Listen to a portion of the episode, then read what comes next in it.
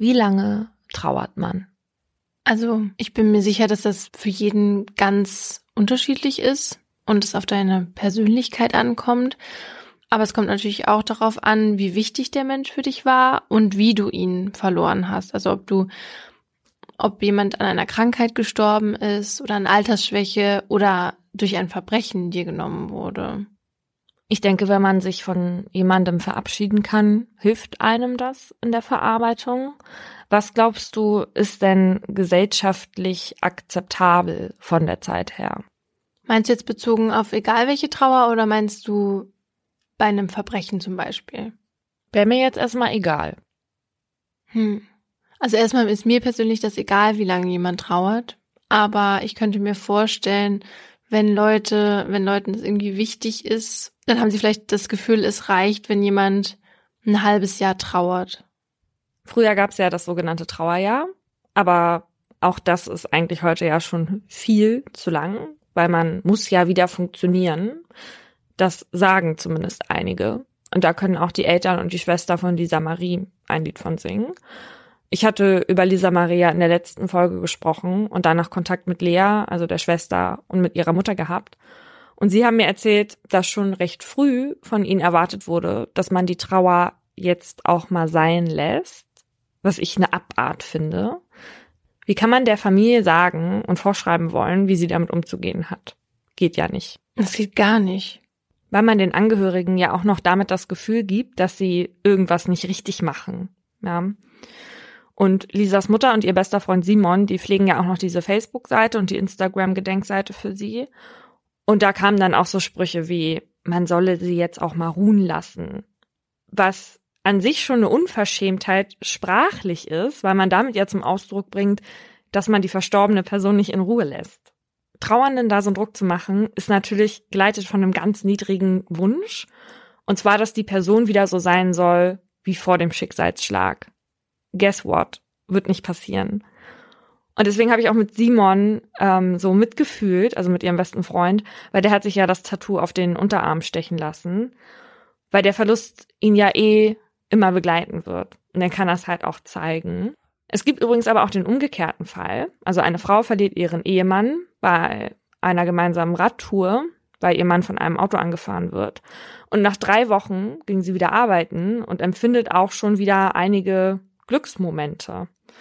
Und sie fragt sich, ob sie das überhaupt darf und hat ein bisschen so ein schlechtes Gewissen dabei. Woran das liegt, dass einige kaum trauern und andere ihr Leben lang, das weiß man noch nicht so wirklich, weil unsere Trauerforschung noch recht jung ist. Aber sie verläuft ganz sicher nicht strukturiert oder in festen Phasen und schon gar nicht für jeden Menschen gleich. Und deswegen würde ich es wirklich toll finden, wenn niemand anderen Personen sagen würde, wie lange er oder sie zu trauern hat. Auch nicht, wenn eine Trauer das ganze Leben dauert, weil Trauer immer abhängig ist von der Person, die sie durchlebt. Und weil es einfach nur egoistisch ist, sowas zu sagen, weil wie du sagst, machen sie es nur, damit die andere Person ihnen gegenüber wieder dieselbe ist. Ja, weil sie vielleicht selbst nicht wissen, wie sie damit umgehen sollen.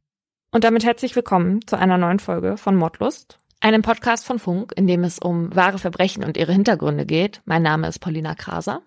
Und ich bin Laura Wohlers. In jeder Folge beleuchten wir ein spezielles Thema. Dazu erzählen wir zwei wahre Kriminalfälle nach, diskutieren die und sprechen mit ExpertInnen. Wenn wir dabei mal etwas lockerer reden, dann hat das nichts mit fehlender Ernsthaftigkeit zu tun. Das ist unser Comic Relief, damit wir alle mal durchatmen können zwischendurch. Das ist aber natürlich nie despektierlich gemeint. Heute geht's bei uns um den Tod im weißen Kittel. Also es geht um Menschen, deren einzige Aufgabe es ist, zu helfen und denen man vertrauen muss, weil man selbst keine Ahnung hat. Wie groß ist denn dein Vertrauen in Ärztinnen und Pflegekräfte so generell? An sich groß, wobei ich natürlich auch ein paar Horrorgeschichten kenne oder selbst erlebt habe. Der Mann einer Freundin meiner Mutter, der ist gestorben, weil er durch eine Spritze Luft in die Vene bekommen hat. Und als meine Oma letztes Jahr im Krankenhaus war, war sie ganz grün und blau an den Armen, weil eine Schwester sie so grob angefasst hat. Und ich wollte natürlich wissen, wer das ist. Und die anderen Schwestern haben sie auch sofort verpetzt, weil sie dafür auch bekannt ist und auch relativ unbeliebt. Und das sind natürlich jetzt nur einige Erlebnisse gewesen. Und trotzdem weiß ich natürlich, dass es in jeder Branche Menschen gibt, die ihren Beruf einfach schlecht machen und da nicht hingehören. Okay, krass. Ich habe eigentlich in Pflegekräfte sehr großes Vertrauen. Das hat den Grund, weil ich nur gute Erfahrungen bisher gemacht habe. Allerdings brauchte ich auch immer nur jemanden, der mir irgendwie die Angst nimmt. Und das haben die Pflegekräfte, mit denen ich zu tun hatte, halt immer sehr gut gemacht. Und dafür bin ich auch sehr dankbar. Bei Ärztinnen ist es ein bisschen anders ähm, auch meiner Erfahrung geschuldet, weil ich schon ein paar Mal den Fall hatte, dass mir Ärzte ganz unterschiedliche Diagnosen gegeben haben. So war es zum Beispiel mal bei einem Zahnarzt ähm, und der war in einer Praxis, die halt aussah wie so ein Wellness-Tempel. Und dort wurde mir gesagt, dass ich eine Wurzelbehandlung brauche. Das hatte ich vorher noch nie gehabt und bei dem Arzt, wo ich vorher war, hatte ich auch fast nie Löcher. Deswegen habe ich mich gewundert und habe erstmal gesagt, nein, danke und habe das dieses Röntgenbild dann an einen Bekannten geschickt, der halt Kieferorthopäde ist. Und der meinte auf keinen Fall äh, Wurzelbehandlung, erstmal probieren, ob man das nicht irgendwie anders retten kann. Ja, und so war es dann auch, halt dann eben bei einem anderen Arzt in einer normalen Praxis. Na, irgendwie muss dieser Tempel ja finanziert werden. Ja, das habe ich mir auch gedacht. Aber insgesamt war mein Vertrauen in Ärztinnen, als ich jünger war, auf jeden Fall größer. Und das geht offenbar nicht nur mir so, sondern vielen Deutschen, zumindest laut des Instituts für Geschichte der Medizin der Robert Boch Stiftung, die 2013 eine Tagung zum Thema Arzt-Patienten-Verhältnis durchgeführt hat.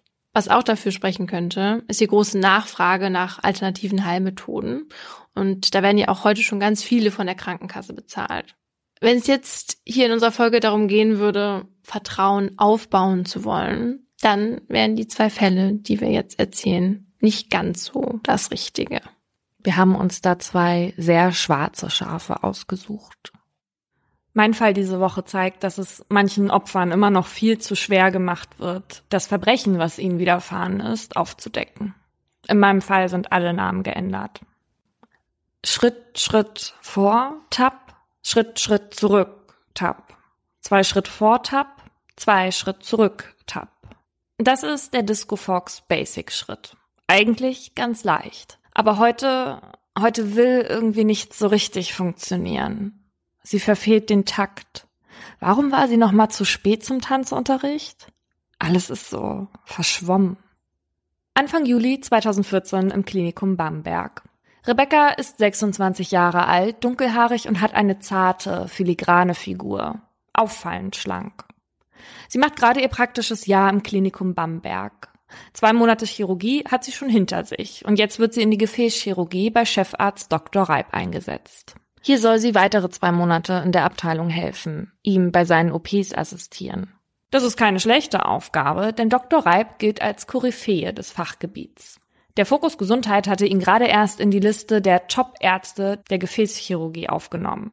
Er ist ein preisgekrönter Chirurg, der schon vielen PatientInnen geholfen hat. Und noch dazu ist er nett und empathisch. Nicht so einer von denen, die einen so hohen Posten besetzen und an die man nicht herankommt. Er ist irgendwie nahbar. Einmal hat Rebecca ihn sogar im OP-Saal zur Musik tanzen gesehen. Er hat zwei Kinder, seine Ehefrau ist selbst Ärztin und er engagiert sich in seiner katholischen Gemeinde. Insgesamt ist der Chefarzt bei den Kollegen sehr beliebt. Rebecca ist gerade eine Woche auf der Station von Dr. Reib, als sie mit ihm morgens im Ärztezimmer sitzt. Er erzählt ihr von einer Studie, die er gerade durchführt. Dabei geht es um die Bildung eines sogenannten Beckenvenensporns bei jungen Frauen mit geringem BMI. Ein Beckenvenensporn ist eine Einengung der linken Beckenvene, weil die rechte Beckenarterie davor liegt und die Beckenvene deswegen von der Arterie und der Wirbelsäule eingeengt werden kann. Und das kann dann gefährlich werden, weil das zu einer Thrombose und die wiederum zu einer Lungenembolie und die wiederum zum Tod führen kann. Das ist jetzt der mickrige Versuch von Dr. Kraser gewesen, einen auf mich kompliziert wirkenden medizinischen Sachverhalt zu erklären. Ja? Rebecca signalisiert Dr. Reib, dass sie Interesse an der Teilnahme hat. Durch ihre Figur passt sie perfekt in die Studie. Es vergehen zwei, drei Wochen, bis er sie an einem Montag Ende Juli fragt, ob sie heute Nachmittag kurz Zeit hätte. Das passt Rebecca. Als sie in der Ambulanz ankommt, sind die anderen Kollegen schon in den Feierabend gegangen. Außer in einem Behandlungszimmer ist überall das Licht schon aus. Dr. Reib erklärt Rebecca noch einmal genau an einer Tafel, was er vorhat. In dem kleinen Behandlungszimmer liegt Rebecca in Unterhose und T-Shirt auf der Liege, während Dr. Reib mit dem Ultraschall ihren Körper entlang fährt und die Untersuchung beginnt. Dann erklärt er ihr, dass er ihr nun ein Kontrastmittel über einen Venenzugang spritzen werde. Er legt ihn in der Ellenbeuge und spritzt dann die Injektion, um zum nächsten Teil der Untersuchung zu kommen. Schritt, Schritt vor, Tap, Schritt, Schritt zurück, Tap. Zwei Schritte vor, Tap, zwei Schritt zurück, Tap. Rebecca hat Probleme mit Schrittfolgen. Sie ist orientierungslos und verwirrt. Ihr Freund Patrick ärgert sich über sie. Rebecca ist so unkonzentriert und außerdem musste er beim Tanzunterricht auf sie warten. Total untypisch für sie. Um 19 Uhr waren sie hier verabredet. Sie kam zu spät. Warum nochmal? Weiß sie gar nicht. Was ist passiert? Nach dem Feierabend war die Untersuchung. Und dann? Sie würde es Patrick gerne erklären, aber es geht nicht. Dr. Reib hat ihr noch das Kontrastmittel gespritzt und dann gibt es keine Erinnerung mehr. Hm. Irgendwas stimmt nicht. War das Kontrastmittel? Wozu eigentlich? Ergibt das Sinn bei so einer Art Untersuchung? Vielleicht war es ja was anderes? Rebecca will diese Gedanken eigentlich gar nicht haben. Sie erscheinen ihr grotesk. Ihren Blackout kann sie sich aber auch nicht erklären. Sie will sich Blut abnehmen lassen. Sicher ist sicher. Dann weiß sie, dass nichts Seltsames vorgefallen ist. Irgendeine logische Erklärung dafür wird es ja schon geben. Gegen kurz vor neun fährt Patrick mit Rebecca in ein anderes Krankenhaus, um ihr Blut abnehmen zu lassen. Die Ärztin dort teilt den beiden aber mit, dass sie kein Blut abnehmen kann. Mhm. Wenn sie an einer Studie teilgenommen hat, dann müsse sie sich bei der dafür vorgesehenen Notfallnummer wenden. Auch das Angebot, dass sie die Kosten der Blutuntersuchung selbst übernehmen, lehnt die Ärztin ab. Stattdessen besorgt sie sich vom Klinikum Bamberg die Privatnummer von Dr. Reib und ruft ihn an. Die Ärztin erzählt ihm, dass Rebecca den Verdacht hat, dass er ihr K.O.-Tropfen gespritzt hat. Als Rebecca das hört, ist sie unangenehm berührt. Sowas hat sie doch gar nicht gesagt. Und wenn ihr Körper jetzt einfach seltsam auf irgendein Mittel reagiert hat, dann denkt ihr Chef jetzt, dass sie ihm wahrscheinlich zu Unrecht irgendetwas unterstellen will. Dann reicht die Ärztin Rebecca das Telefon. Rebecca erklärt Dr. Reib, dass sie sich an die Untersuchung nicht mehr erinnern kann und einfach versucht herauszufinden, warum das so ist. Dr. Reib erklärt ihr, dass er ihr neben dem Kontrastmittel auch noch ein Antihistaminikum injiziert habe. Also ein Antiallergikum, was die Wirkung von Histamin aufhebt. Das hätte bei ihr eine krasse allergische Reaktion ausgelöst. Sowas hätte er selbst noch nicht gesehen. Am nächsten Tag würde er ihr ein Allergiepass dafür geben. Die beiden verabschieden sich telefonisch. Für die Ärztin ist es damit erledigt. Für eine Blutuntersuchung müssten die beiden erstens eine Anzeige bei der Polizei erstatten und zweitens würde sie aber auch gar keinen Anlass dafür sehen, warum ein Chefarzt K.O.-Tropfen spritzen sollte. Patrick und Rebecca geben auf und fahren nach Hause. Daheim telefoniert Rebecca mit ihrem Vater. Er ist Internist. Zusammen überlegen die beiden, welche Erklärung es denn für diesen Blackout geben könnte. Aber sie finden keine. Die Zeit rennt gegen sie. Denn was auch immer in ihrem Blut ist, es wird sich nach und nach abbauen, bis nichts mehr davon vorhanden und nachweisbar ist. Also verabreden sie sich, noch heute. Rebekkas Vater besorgt noch aus seiner Praxis die Utensilien zur Blutabnahme, während Rebecca und Patrick sich wieder ins Auto setzen. Sie wollen sich in der Mitte auf einem Rastplatz bei der Autobahn treffen. Rebecca und ihr Vater wohnen 80 Kilometer voneinander entfernt. Um halb zwölf nachts nimmt ihr Vater ihr dann endlich Blut in seinem Auto ab. Rebecca ist da schon völlig erschöpft. Als sie und Patrick später ins Bett fallen, hoffen sie einfach, dass sich herausstellt, dass es eine allergische Reaktion oder so war. Gleich am nächsten Morgen schickt Rebeccas Vater das Blut ins Labor und lässt es auf Benzodiazepine prüfen. Also das sind Wirkstoffe, die Angst und krampflösend wirken, beruhigen oder schläfrig machen. Rebecca geht an diesem Tag schon wieder ins Klinikum zum Arbeiten. Auch Dr. Reib ist dort. Er händigt ihr einen Amazon-Gutschein im Wert von 30 Euro aus. Das kriegen alle seine Probandinnen, sagt er. Später am Tag sprechen sie noch einmal über den Vorfall vom gestrigen Abend. Er sagt, dass er nochmal auf dem Beipackzettel von dem Sonovist, also von dem Kontrastmittel, was er gespritzt hatte, schauen wollte, aber dass die Putzkräfte den schon entsorgt hätten. Warum guckt er es nicht im Internet nach? denkt Rebecca. Hm. Danach bekommt sie von ihm noch den Leiter der Studie genannt. Wieder zu Hause recherchiert Rebecca zu Sonovist. Das ist in Deutschland nicht mal zugelassen.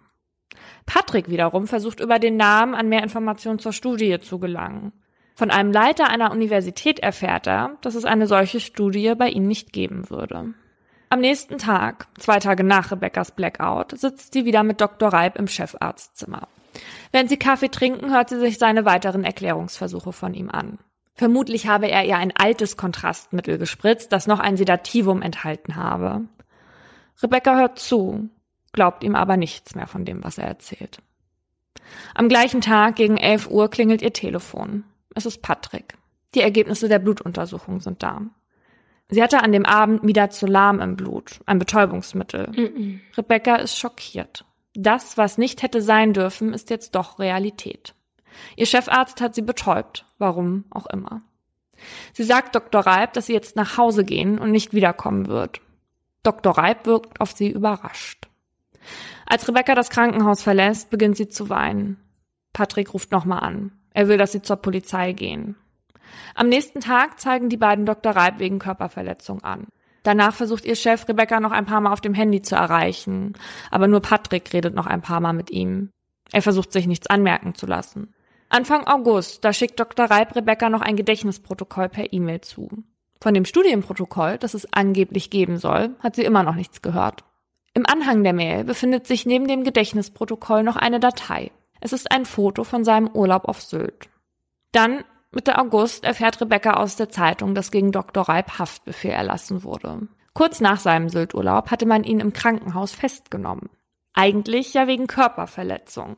Allerdings finden die ErmittlerInnen bei ihrer Arbeit auf den Computern von Dr. Reib zu Hause und in der Klinik, Material, das den sexuellen Missbrauch an bewusstlosen Frauen dokumentiert. Oh es sind mehrere Frauen, nicht nur Rebecca. Man kann aber noch nicht von allen die Identität ausmachen. Auf manchen Bildern sind die Frauen zu erkennen und wiederum andere zeigen nur die Geschlechtsorgane. Die Beamtinnen fragen Rebecca, ob sie das Video und die Fotos, die sie von ihr auf den Rechnern gefunden haben, sehen möchte. Rebecca will nicht. Sie will nicht im Detail wissen, was passiert ist. Man kann es sich ja ungefähr ausmalen. Trotzdem kommt sie nicht umhin, es zu erfahren, denn zu aller Überraschung leugnet Dr. Reib, dass es sich bei den Szenen um sexuelle Handlungen handeln würde.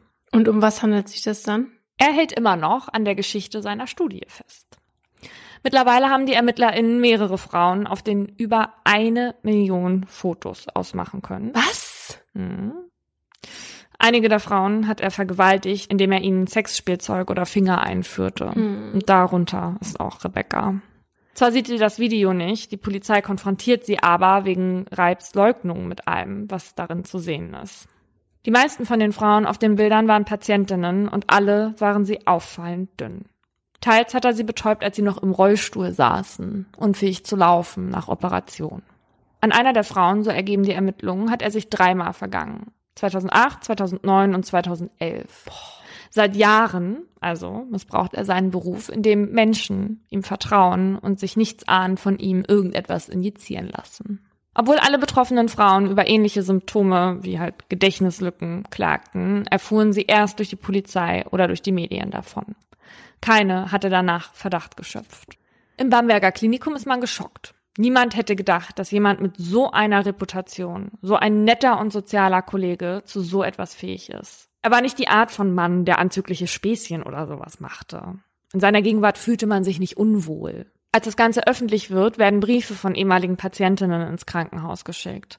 Sie beschreiben, was für ein toller Arzt Dr. Reib doch ist und dass er ihnen geholfen hat, wieder gesund zu werden. Ein Retter in Weiß mit der nicht ganz so weißen Weste.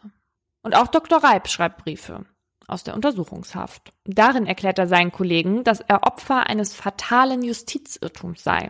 Das Krankenhaus kündigt ihm dennoch außerordentlich zwei Tage nach seiner Festnahme und bestellt einen Coach, der sich um das Personal auf der Station kümmern soll. Am 7. April 2015 beginnt der Prozess gegen den Doktor, der laut Anklageschrift 13 Frauen im Alter zwischen 17 und 28 Jahren missbraucht und vergewaltigt haben soll. Zehn der Frauen waren Patientinnen von Reib zwei Mitarbeiterinnen des Krankenhauses. Also das heißt, neben Rebecca gab es noch eine weitere Kollegin von ihm. Und an einer der Frauen hat er sich außerhalb des Klinikbetriebs vergriffen. Es war die Patentochter seiner Frau. Er hatte ihr zum 18. Geburtstag einen Musicalbesuch in Bochum mit anschließender Hotelübernachtung geschenkt. Der jungen Frau war aber offenbar nicht klar, dass sie sich ein Zimmer mit Dr. Reib teilen sollte. Vom Zubettgehen füllte er sie mit Alkohol ab. Als sie schon nicht mehr Herrin ihrer Sinne war, zog er sie im Zimmer aus, legte sie aufs Bett und filmte sich dabei, wie er mit einem stabförmigen Gegenstand ihren Körper entlang fuhr. Man nimmt nachher an, dass es sich dabei um einen Dildo handelte, denn Dr. Reib gab später nochmal zu, ihr eine ganze Kiste davon geschenkt zu haben. Den objektiven Verlauf der Nacht gibt er zu und deswegen muss die Patentochter seiner Frau nicht vor Gericht aussagen. Das Geständnis und diese Tat außerhalb des Krankenhauses sind wichtig. Denn für das Gericht lässt der Fall der Patentochter auf seine Tatmotive der Fälle schließen, die sich innerhalb des Krankenhauses abgespielt haben. Von denen behaupten Reib und seine Anwälte, es hätte sich dabei ausschließlich um wissenschaftliche Untersuchungen gehandelt. Nach bestem Wissen und Gewissen habe er als Mediziner gehandelt, versucht er dem Gericht weiß zu machen. Auch die Videos und Fotos hätte er nur für wissenschaftliche Zwecke angefertigt. Also die Sachen, die Sexspielzeuge den Frauen einzuführen, das waren wissenschaftliche Untersuchungen. Das sagt er offen vor Gericht. Das behauptet er weiterhin vor Gericht. Es wäre wissenschaftlich notwendig gewesen. Und was man auf dem Beweismaterial noch sieht, ähm, ist, dass einige der Frauen ansprechbar waren, aber halt trotzdem widerstandslos. Und denen hat Dr. Reib dann erklärt, dass er jetzt mit einer Bluetooth-Gegensonde arbeiten wird. In Wirklichkeit war das aber ein Analplug. Alle Opfer sagen aus, dass ihnen nicht gesagt wurde, dass die Untersuchungen auf Video aufgezeichnet wurden.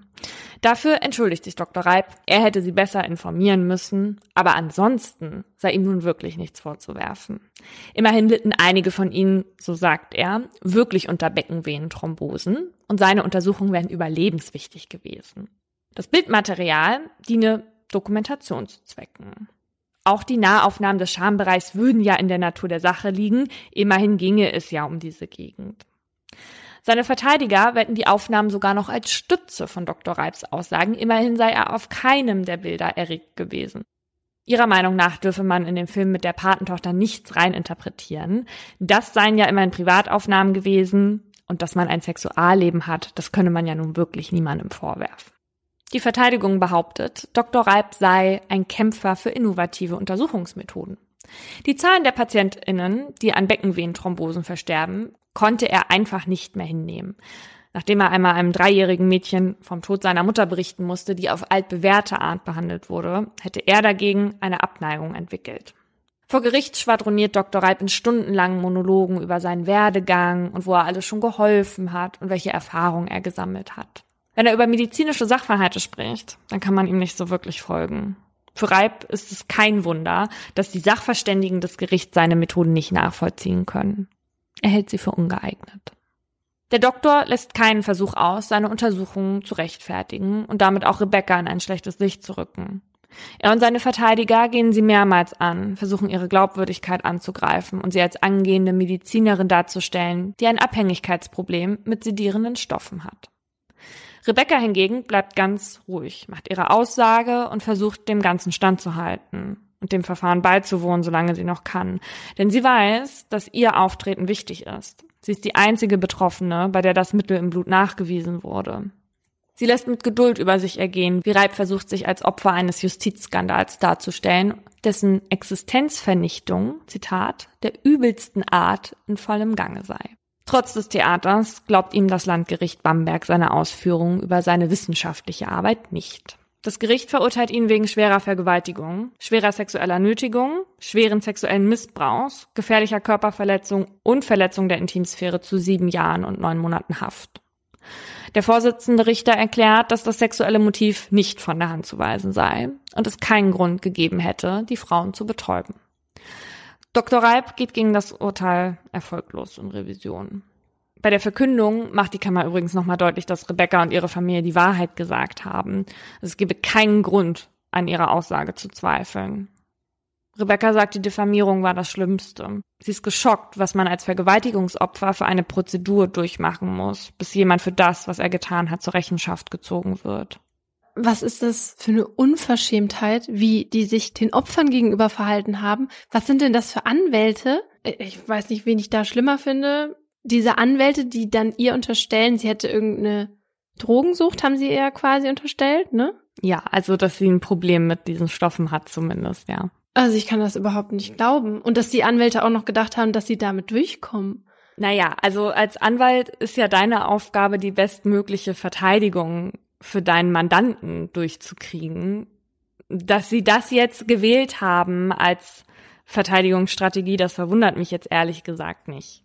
Also mich verwundert das sehr, dass sie trotzdem weiterhin auf dieser Schiene gefahren sind, dass das alles wissenschaftliche Untersuchungen waren, wenn man deutlich auf den Bildern gesehen hat, dass es nicht so war, weil es Sexspielzeuge waren, die eingeführt wurden. Ansonsten natürlich geht man die Strategie, die am besten ist, aber man will trotzdem ja mal ethisch handeln. Also ich finde das natürlich auch ganz furchtbar. Ich sage nur, natürlich kommt das vor. Wenn du deinen Mandanten rausboxen möchtest oder deine Mandantin, dann wirst du dir irgendwelche Strategien überlegen, wie du die ZeugInnen unglaubwürdig wirken lässt oder sonst was.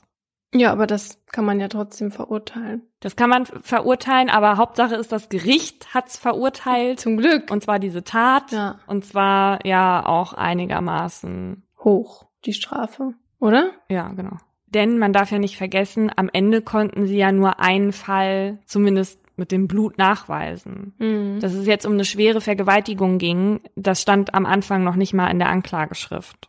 Ich glaube, das ist auch ein Urteil, mit dem Rebecca ganz in Ordnung leben konnte. Ihr ging es ja nie um Rache, sondern halt darum, dass er ihr und anderen Frauen das jetzt nicht mehr antun kann. Und es ist aber so, dass wir das jetzt nicht wissen können, ob das nicht nochmal passiert, weil das Gericht hat ihm nämlich nur nach seiner Haftstrafe ein fünfjähriges Berufsverbot auferlegt. Das heißt, danach darf er natürlich wieder als Mediziner praktizieren. Und das bringt mich jetzt auch zu meinem Aha, dem Berufsverbot. Dadurch kann man nämlich verhindern, dass Menschen, die sich einer rechtswidrigen Tat schuldig gemacht haben, indem sie halt ihre beruflichen Pflichten grob verletzt oder den Beruf als Mittel zum Zweck ausgenutzt haben, weiterhin in ihrem Beruf tätig sind. So, und das ist natürlich zum einen eine Art Strafe für Täter oder Täterin, aber es soll natürlich auch andere Menschen davor schützen, wieder Opfer zu werden, also vor Wiederholungstaten zum Beispiel. Und das Berufsverbot, das kann je nachdem, wie schwerwiegend die Tat ist, für eine Dauer zwischen einem und fünf Jahren verhängt werden. Das Verbot wird immer von einem Gericht angeordnet. Und wenn dem Gericht diese fünf Jahre zu wenig erscheinen, dann kann es auch ein lebenslanges Berufsverbot aussprechen. Meistens hören wir von Berufsverboten ja bei MedizinerInnen, Übrigens war das beim äh, Bottropper Apotheker aus Folge 23 auch so. Der hat auch ein lebenslanges Berufsverbot bekommen. Oder LehrerInnen, wenn sie sich beispielsweise an Kindern vergehen. Oder JuristInnen, weil sie nicht im Interesse ihrer MandantInnen handeln. Oder sie, äh, sagen wir jetzt mal, Gelder veruntreuen oder so. Generell kann aber jede Branche unter ein Berufsverbot fallen. Also ich finde, dass man das Berufsverbot an sich ja schon diskutieren kann. Auch auf Ärztinnen bezogen, die wie Herr Dr. Reib seinen Posten ausgenutzt hat. Weil ich meine, es ist ja so, wenn eine Person ihre Strafe abgesessen hat und es auch kein irgendwie Hinweis oder so darauf gibt, dass diese Person wieder straffällig wird, ja, und halt dann aus dem Gefängnis kommt, dann sollte ihr ja eigentlich in einer perfekten Welt erlaubt werden, wieder zu arbeiten. Weil Arbeit ist ja auch ein großer Pfeiler oder eine große Stabilisation ja, das Ding ist aber, der Person wird ja nicht verboten zu arbeiten. Die Person kann ja weiter arbeiten, nur nicht in dem Bereich, die die Person ausgenutzt hat, um sich daraus einen Vorteil zu erschaffen. Nee, das ist ja klar. Aber für Menschen, deren Beruf jetzt ihr Leben war, also zum Beispiel ein Anwalt, der wegen Betrugs ins Gefängnis musste, wenn der wieder rauskommt und dann nicht mehr seinem geliebten Beruf nachgehen darf und ja, dann auch erstmal was ganz anderes lernen müsste, um irgendwann wieder einen, ja, für ihn anspruchsvollen Beruf ausüben zu können. Für den ist es natürlich schwer. Aber ich kann natürlich auch verstehen, wenn äh, kein Mensch ihn mehr dann als Anwalt will oder dass man sich auch nicht von einem Arzt äh, behandeln lassen will, der Patienten umgebracht hat. Was ich schwierig finde, ist dann auch noch die Frage nach der Länge des Verbots. Also ab wann wird denn dann das lebenslange Berufsverbot verhängt? Also hier zum Beispiel wundere ich mich jetzt tatsächlich auch darüber, dass er nach fünf Jahren wieder praktizieren kann. Wenn man das so hört, würde man ja schon davon ausgehen, dass Gericht sich hier auch hätte überlegen können, ein lebenslanges Berufsverbot auszusprechen. Ja. Aber zum Beispiel auch beim Apotheker aus Bottrop ist mir ja ganz klar, dass der auf jeden Fall nie wieder Medikamente ja. zusammenmischen darf. Das siehst du aber auch alleine schon an der Haftstrafe. Der hat ja 14 oder 13 Jahre bekommen. Es gibt übrigens bei MedizinerInnen noch eine andere Möglichkeit, die von ihrem Berufszweig fernzuhalten. Das kann man zum Beispiel machen, indem man jemandem die Approbation entzieht. Das ist übrigens die Zulassung, den Beruf selbstständig und eigenverantwortlich ausführen zu dürfen. Ein Berufsverbot muss immer vom Gericht ausgesprochen werden, also da bedarf es eine Verurteilung für. Und ein Approbationsentzug erfolgt durch die nach Landrecht zuständige Behörde des Landes, in dem der Betroffene oder die Betroffene zuletzt tätig war. Eine Approbation kann auch entweder ganz entzogen werden oder zeitweise ruhend gestellt werden, wenn ein Arzt oder eine Ärztin sich eines Verhaltens schuldig gemacht haben, aus dem sich seine oder ihre Unzuverlässigkeit oder Unwürdigkeit zur Ausübung des Arztberufes ergibt. Also es ist hier ein bisschen was anderes, ja. Mhm. Es verlor zum Beispiel mal ein Arzt aus Gießen seine Approbation, weil er mit seiner Ex gemeinsam bei einer Party zu viele Drogen nahm. Und seine Ex, die verstarb dann daraufhin in seiner Wohnung, während er vor der Haustür stand, nachdem er sich selbst ausgeschlossen hatte und auf den Schlüsseldienst wartete. Mhm. Und ihm hätte wohl klar sein müssen, dass es ihr nicht gut ging. Und Wahrscheinlich hat das Gericht nicht genug Anhaltspunkte dafür gesehen, dass er seine beruflichen Pflichten verletzte, mhm. denn er war ja in dem Moment nicht als Arzt tätig. Dass seine PatientInnen sich deswegen jetzt in Gefahr befinden, ja, wenn er sie behandelt hätte, das halten wir jetzt auch mal für relativ gering. Ja. Aber dieser gravierende private Fehltritt, der reichte trotzdem, um ihm die Approbation zu entziehen. Das bestätigte der Verwaltungsgerichtshof Hessen auch später nochmal weil durch sein Verhalten würde seine Unzuverlässigkeit oder Unwürdigkeit naheliegen. Wow. Mhm. Beim Berufsverbot ist es halt was anderes. Das Gericht muss durch die Gesamtwürdigung des Täters oder der Täterin und der Tat zu dem Schluss kommen, dass bei weiterer Ausübung des Berufes oder des Berufszweiges, Gewerbes oder Gewerbezweig die Gefahr besteht, dass die Person Taten dieser Art nochmal begeht. Und das muss das Gericht dann ausreichend begründen und tut es das nicht, kann das Berufsverbot auch unzulässig sein. Anfang 2014 entschied der BGH, dass das ausgesprochene Berufsverbot eines Nachhilfelehrers vom Landgericht Düsseldorf für die Unterrichtung von Kindern unter 18 Jahren nicht zulässig war. Der Nachhilfelehrer hatte sich nämlich in 16 Fällen an Mädchen vergangen und das Landgericht Düsseldorf verurteilte ihn daraufhin zu einer Freiheitsstrafe von fünf Jahren und sprach zusätzlich ein Berufsverbot von fünf Jahren als Lehrer oder Nachhilfelehrer bei unter 18-Jährigen aus. Und dies war aber nicht zulässig, weil das Landgericht nicht hinreichend festgestellt hatte, dass zukünftig von dem Nachhilfelehrer auch eine Gefahr für Jungen bestehen würde. Dafür gab es nämlich keine Anhaltspunkte. Immerhin habe er sich nur an Mädchen vergangen. Mhm. Und der BGH beschränkte dann das Berufsverbot daraufhin, also nur für die Nachhilfe von Mädchen und Jungen durfte er dann weiterhin unterrichten. Hm. Ihren Beruf ausgenutzt hat auch die Person, um die es in meinem Fall geht. Er erzählt von einem Menschen, der sein eigenes Leiden mit dem von Patientinnen verwechselt und einer Umgebung, die bewusst wegschaut. Einige Namen habe ich geändert. Es ist der 19. September 2006. Andrea L. liegt auf Station 104i der Berliner Charité, Deutschlands bekanntester und größter Uniklinik. Seit Jahren leidet die 48-Jährige an einer schweren Herzmuskelschwäche. Ihre Hausärztin in Wolfenbüttel hatte sie vor zwei Monaten an die Charité überwiesen.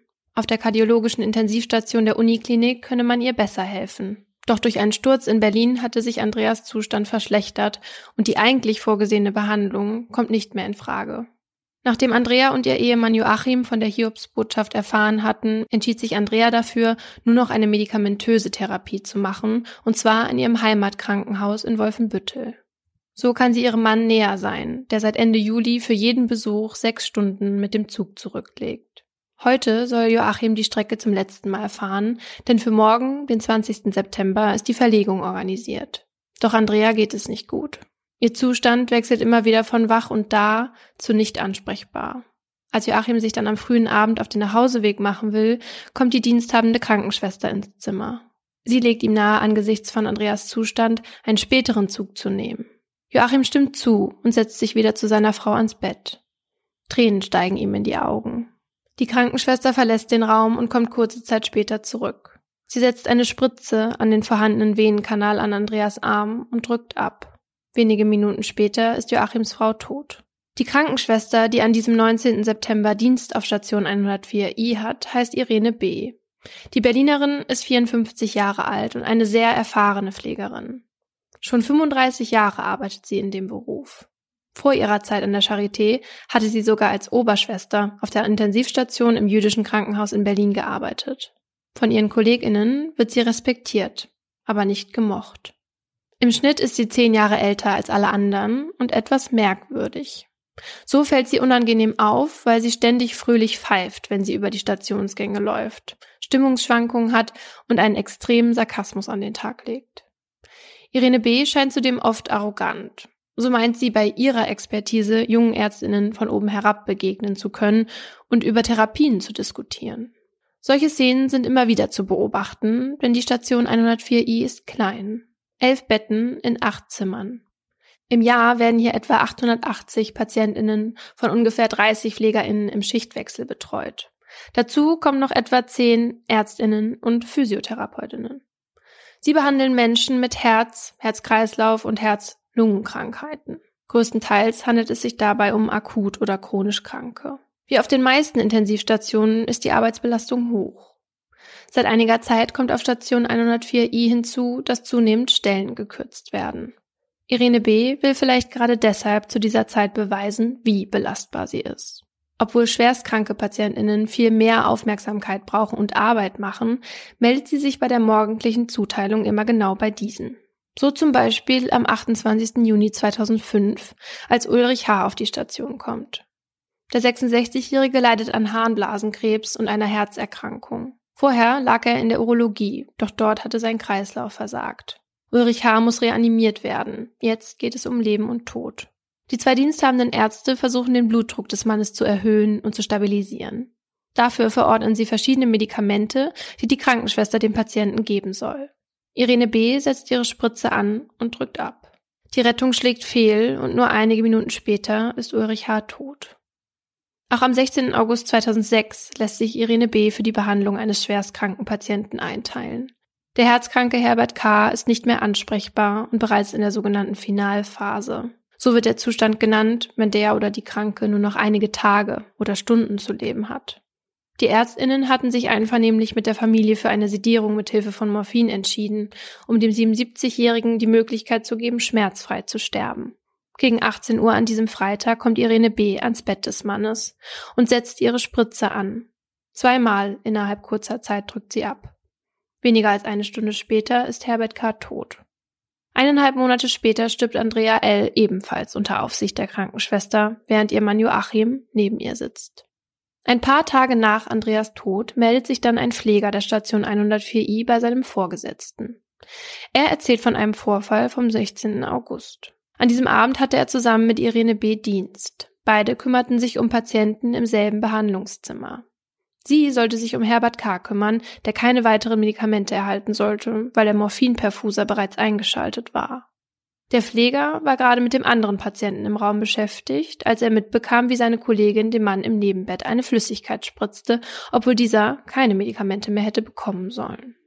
Als Irene B. das Zimmer dann verlassen hatte, fand der Pfleger im Mülleimer eine leere Ampulle. Diese nahm er an sich. Bei der Dienstübergabe erzählte er seinen Kolleginnen von seinem Verdacht, bat sie aber nichts zu sagen, bis er sich nicht im Klaren über die Sache sei. Der Vorfall ist nun mehr als sechs Wochen her. Der Pfleger hatte nichts gesagt und war dann für drei Wochen in den Urlaub gefahren. Am Ende dieses Gesprächs versichert sein Vorgesetzter, er werde dies bei nächster Gelegenheit melden. In der Zwischenzeit kümmert sich Irene B. um einen Langzeitpatienten der Station 104i. Peter W. hat bereits mehrere Reanimationsversuche hinter sich. Einer davon hatte zu einem Hirnschaden geführt. Seitdem liegt Peter W. im Koma. In der Nacht vom 26. September 2006 wird der Zustand des 52-Jährigen erneut kritisch. Sein Blutdruck sinkt. Die diensthabende Ärztin gibt Irene B. die Anweisung, ein kreislaufbeschleunigendes Mittel zu spritzen. Irene B. zieht ihre Spritze auf und drückt ab. Eine Stunde später ist Peter W. tot. Am selben Tag bietet sich die Gelegenheit für den Vorgesetzten des Pflegers, den Stationsarzt über den Vorfall mit der weggeschmissenen Ampulle zu informieren. Auch der Oberarzt und die Stationsschwester werden konsultiert. Einen Tag später entschließt man, sich die Klinikleitung darüber in Kenntnis zu setzen und bittet im Sekretariat um ein Gespräch mit dem Chef in wichtiger Angelegenheit. Es kommt aber kein Gespräch zustande. Und so kann sich Irene B. weiter um Patientinnen kümmern. Auch um den 62-jährigen Dieter U. Der Patient, der an fortgeschrittenem Lungenkrebs und schweren Herzrhythmusstörungen leidet, bekommt in der Nacht zum 2. Oktober plötzlich Schnappatmung. Sein Blutdruck sinkt und seine Nieren versagen zwischenzeitlich. Weil Dieter U wenige Tage zuvor, als er noch ansprechbar war, den Wunsch geäußert hatte, keine lebensverlängernden Maßnahmen zu erhalten, entscheiden sich die MedizinerInnen, in dieser Nacht ihm Morphin gegen die Schmerzen zu geben. Gegen 7 Uhr morgens stellt sich Irene B. zu dem nun nicht mehr ansprechbaren Mann, setzt ihre Spritze an und drückt ab. Der Blutdruck fällt und kurze Zeit später ist auch Dieter U. tot. Als der diensthabende Arzt dazukommt und Irene B. traurig vor sich stehen sieht, fragt er, Irene, willst du etwas sagen? Nein, antwortet die Krankenschwester. Erst zwei Tage nach Dieter U's Tod wird die Klinikleitung über den Vorfall mit der weggeschmissenen Ampulle informiert. Sechs Wochen nach dem Vorfall und drei weiteren Todesfällen im Zuständigkeitsbereich von Irene B. Nach einigen weiteren Gesprächen wird endlich die Polizei benachrichtigt. Irene B. wird noch am selben Tag in ihrer Wohnung in Berlin-Reinickendorf verhaftet und in Untersuchungshaft gebracht. Ein halbes Jahr später beginnt der Prozess gegen die Krankenschwester am Berliner Landgericht im Scheinwerferlicht der Presse. Alle möchten wissen, wer Schwester tot ist, wie Irene B. von den Boulevardmedien getauft wird. Nachdem die Angeklagte kurz nach der Verhaftung noch alle Taten leugnete, beginnt diese Verhandlung mit einem Geständnis von ihr. Vier Menschen habe sie Medikamente gespritzt, die sie eigentlich nicht hätte spritzen dürfen und die zu deren Tod geführt haben. Immer war es das stark blutdrucksenkende Mittel Niprus gewesen. Für den Tod von Ulrich H., der im Sommer 2005 in der Klinik verstarb, will Irene B. aber nicht verantwortlich gewesen sein, obwohl auch nach dessen Exhumierung eine deutlich erhöhte Konzentration von Wirkstoffen genau dieses Mittels nachgewiesen wurden. Was alle Opfer von Irene B. gemeinsam hatten, war, dass sie schwerst krank waren. Die meisten von ihnen hatten nicht mehr lang zu leben, manche nur noch wenige Stunden. Daher ist die Frage nach dem Motiv der Krankenschwester die, die alle Anwesenden am meisten interessiert. Um die zu klären, wird zunächst der Gutachter in den Zeugenstand gerufen. Ihm gegenüber hat Irene B. erklärt, dass sie bei ihren Taten davon ausgegangen sei, dass sie im Willen der Patientinnen handelte und alles zu deren Wohl geschah. Sie hat die Schmerzen der Menschen lindern wollen, sagt sie. Zu Peter W., dem Opfer, der bereits im Koma lag, gab sie an, dass sie die Würde des Mannes, die nach neuen Reanimationen, Zitat, nicht mehr da gewesen sei, wiederherstellen wollte.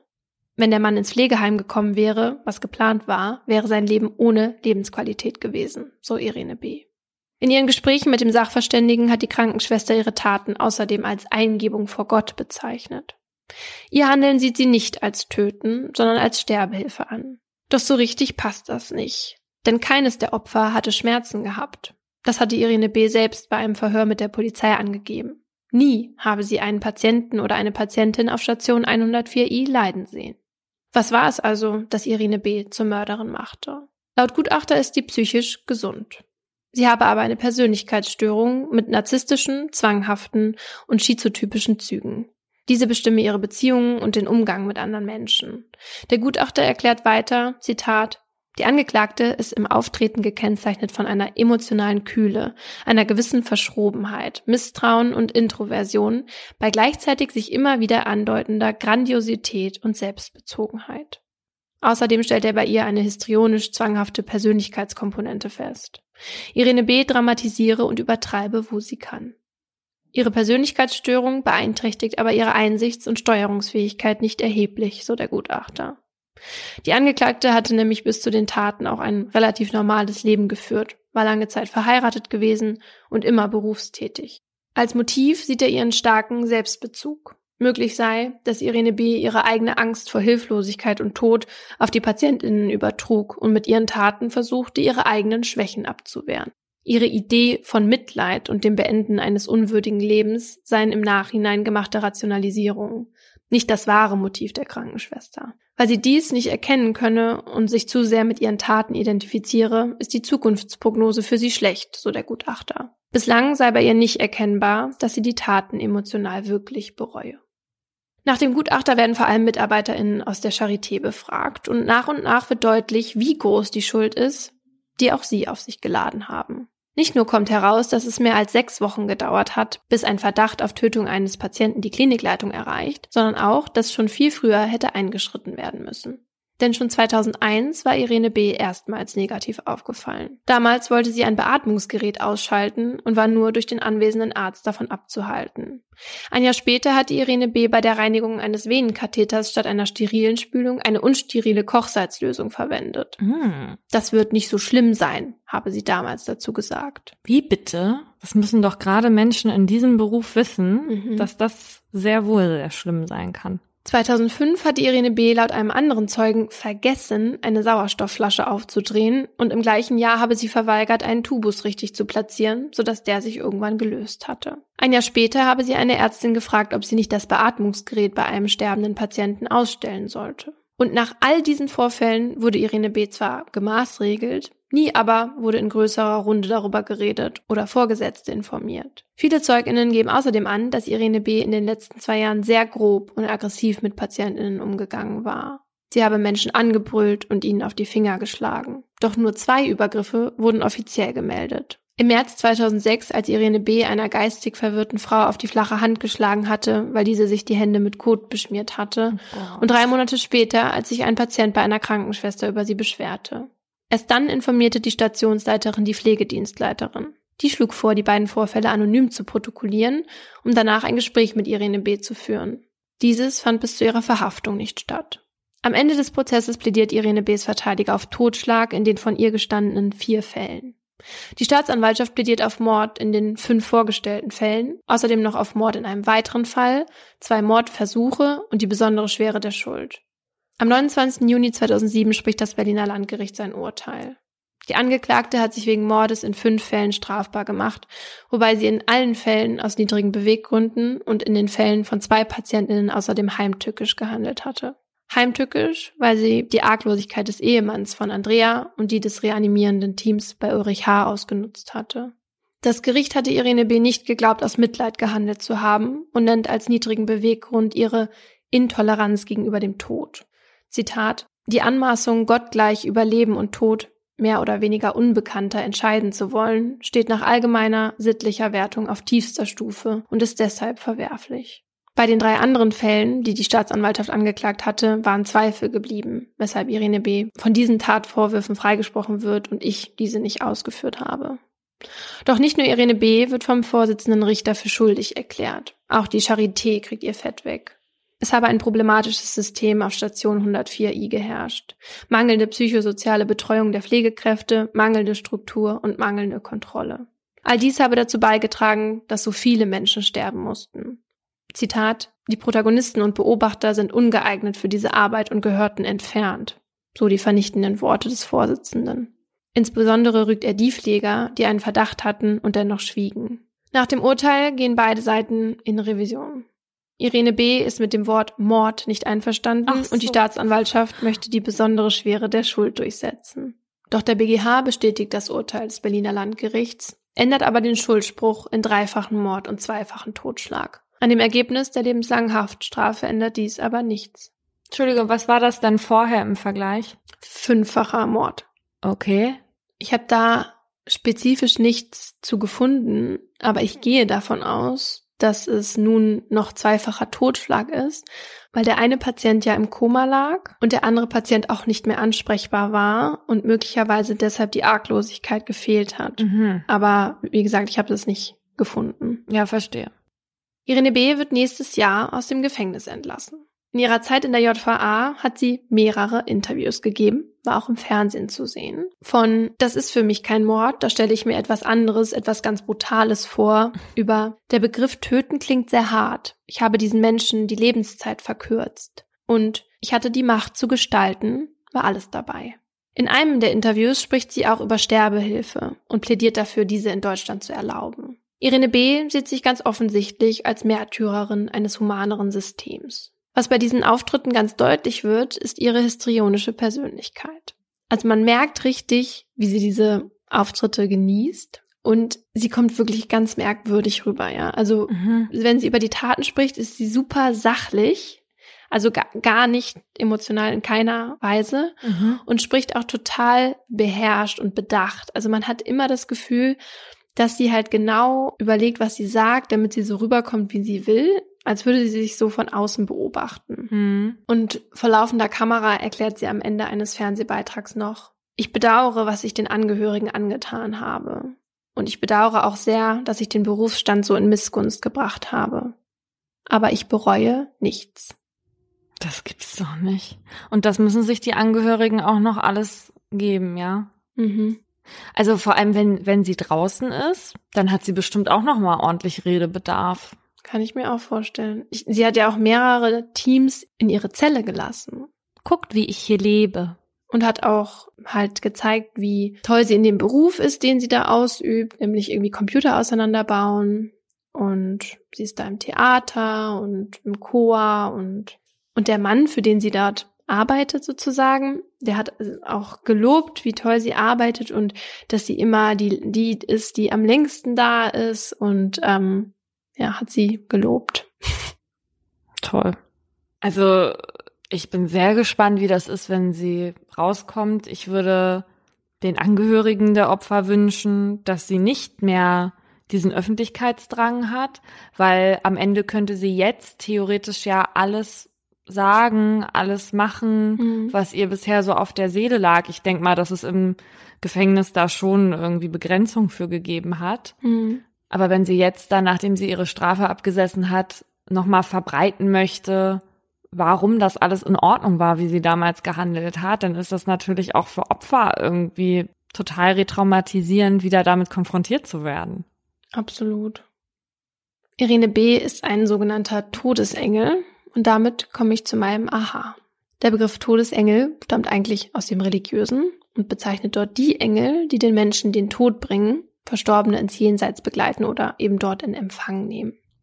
Im Volksmund wird der Begriff aber für Menschen genutzt, die aus medizinischen Berufen stammen und Schutzbefohlene töten. Dass es eine extra Bezeichnung dafür gibt, zeigt schon, Irene B. ist kein Einzelfall. Seit 1970 gab es im deutschsprachigen Raum zwölf aufgedeckte Tötungsserien von Todesengeln in Krankenhäusern. Die TäterInnen töteten nachweislich insgesamt 198 Menschen und darunter waren allein 87 Opfer des Pflegers Nils Högel. Oh. In allen Fällen waren aber deutlich mehr Taten angeklagt, also die Dunkelziffer sehr hoch.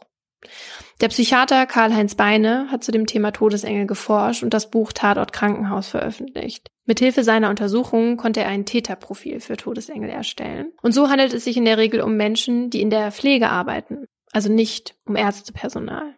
Der typische Todesengel ist außerdem männlich, was interessant ist, wenn man bedenkt, dass die Frauenquote in Pflegeberufen bei etwa 86 Prozent liegt. Mm. Und um die 35 Jahre alt.